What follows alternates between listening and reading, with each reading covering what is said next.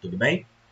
E quando a gente fala do metabolismo de forma simplificada, pessoal, esse esquema ele pode ser encontrado nesse artigo, tudo bem? Journal of the International Society of Sports Nutrition, publicado em 2017, tá certo? Então a gente tem aqui a arginina com a glicina formando ornitina e ácido guanidinoacético, com ácido guanidinoacético se associando à metionina, tudo bem? Formando a creatina. E aqui a gente tem o primeiro passo do metabolismo.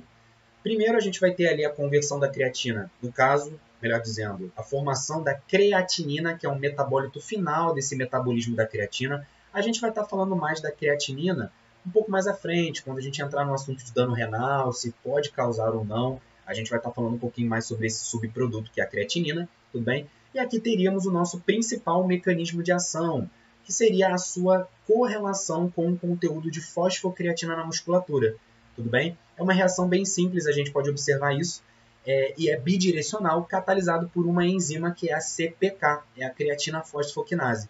Então, pessoal, qual seria o principal mecanismo de ação da creatina? Aumentar o desempenho esportivo, aumentar a performance esportiva, por conta do aumento dos estoques de fosfocreatina na musculatura esquelética.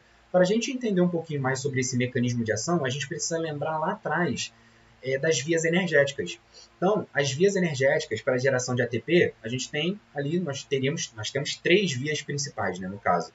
Temos a via do sistema do fosfogênio, via ATP-CP, que é a via mais rápida, vamos dizer assim. Ela fornece ATP de forma mais rápida para aquele trabalho que a gente precisa exercer, tudo bem?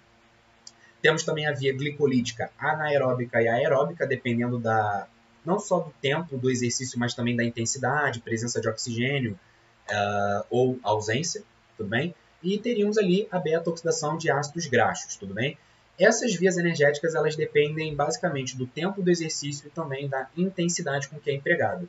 E essa via do fosfogênio, sistema da TPCP, em que a fosfocreatina vai estar participando intimamente, como vocês podem perceber no esquema, ela é aquela via muito correlacionada com o quê? O exercício de alta intensidade e duração muito, é, muito curta menor do que 5 a 10 segundos aproximadamente, uma contração rápida, exercícios explosivos. Isso porque essa via, pessoal, consegue fornecer uh, o ATP, a molécula de ATP para ser quebrada para geração de energia, de forma muito rápida, é um rápido fornecimento de energia. Percebam como que é essa via. Basicamente, teremos aqui a creatina e a molécula de ATP, a CPK, que é a creatina fosfoquinase, a enzima que vai catalisar essa reação, uma reação bidirecional, tudo bem? Por se tratar de uma quinase, ela é uma enzima que vai fosforilar outras moléculas. No caso, olhando dessa, desse sentido aqui, da direita para a esquerda, por exemplo, de forma ilustrativa, uh, essa CPK ela, ela vai fosforilar a molécula de creatina, formando assim a fosfocreatina. ATP perde fosfato, vira ADP. Então, com isso, teremos ali um aumento dessa molécula de fosfocreatina na nossa musculatura esquelética tudo bem? E quando a gente precisa de um rápido fornecimento de energia, um exercício explosivo, algo que necessita de ATP de forma rápida para ser quebrado, essa via é muito simples. Então, basicamente, a fosfocreatina ela vai é, perder um fosfato, tudo bem? E essa CPK ela irá fosforilar essa molécula de ADP, de fosfato de adenosina, formando a molécula de ATP. E essa molécula de ATP ela estará pronta para ser quebrada e a quebra irá fornecer a energia necessária para geração, para é, realização do trabalho. Tudo bem?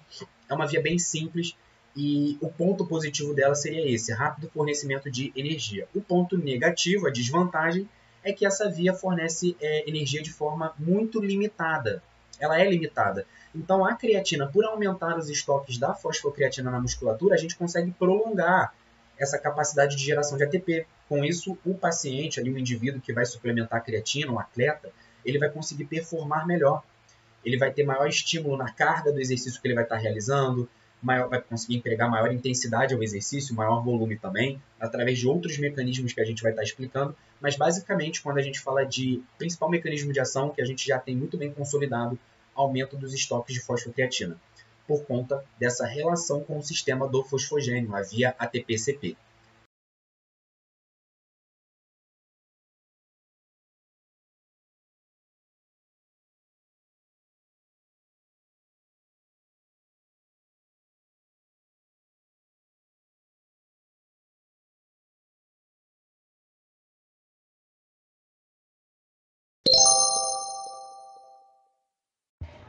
Gostou desse episódio do nosso podcast, Nutri?